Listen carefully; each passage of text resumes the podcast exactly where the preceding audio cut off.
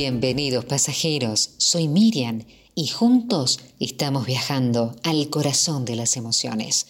Cuando una puerta se cierra, otra se abre y la que se está a punto de abrir puede cambiarlo todo para tu éxito.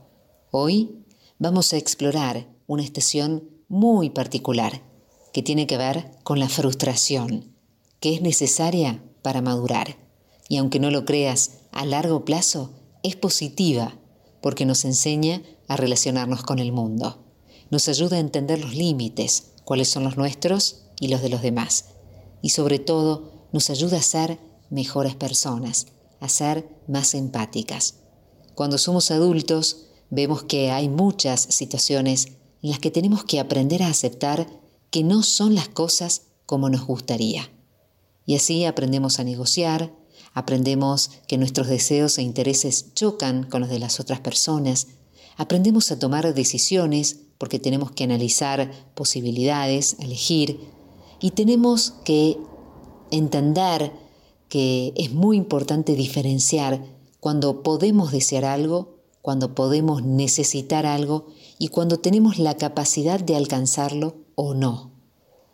La frustración nos ayuda también a entender nuestras relaciones personales, a que sean más sanas y más satisfactorias. La frustración nos permite respetar y entender los límites que los demás ponen sobre nosotros, pero también entender por qué nosotros debemos tener esos límites.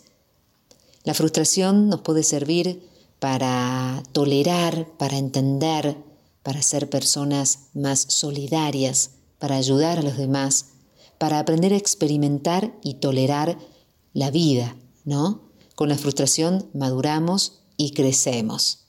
Ahora, frustración no se puede ignorar, no podemos hacer como que no ocurre nada, sino que la tenemos que vivir, sentir y esperar a que pase. Y de ahí seguramente vamos a sacar un aprendizaje valioso.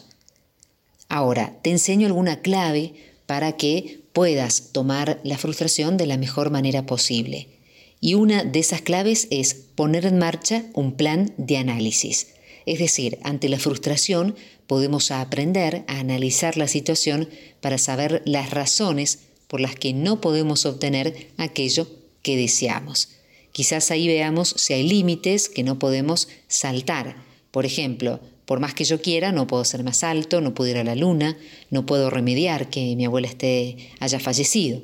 Pero podemos ver qué podemos hacer la frustración nos puede hacer querer cambiar una situación si tenemos la posibilidad de hacerlo. Por ejemplo, perdiste un trabajo porque no sabías inglés. Entonces, una de las cosas que puedes hacer es apuntarte a tomar clases, ¿sí? O estudiar ese idioma.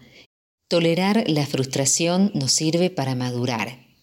A veces la frustración nos indica que hay algún tema que se debe hablar, para entender, por ejemplo, la postura de otra persona. Una estación muy interesante y muy difícil, ¿no? La frustración. Pero yo te invito a que te regales este día y que lo disfrutes. Te invito a que te esfuerces para tener pensamientos positivos.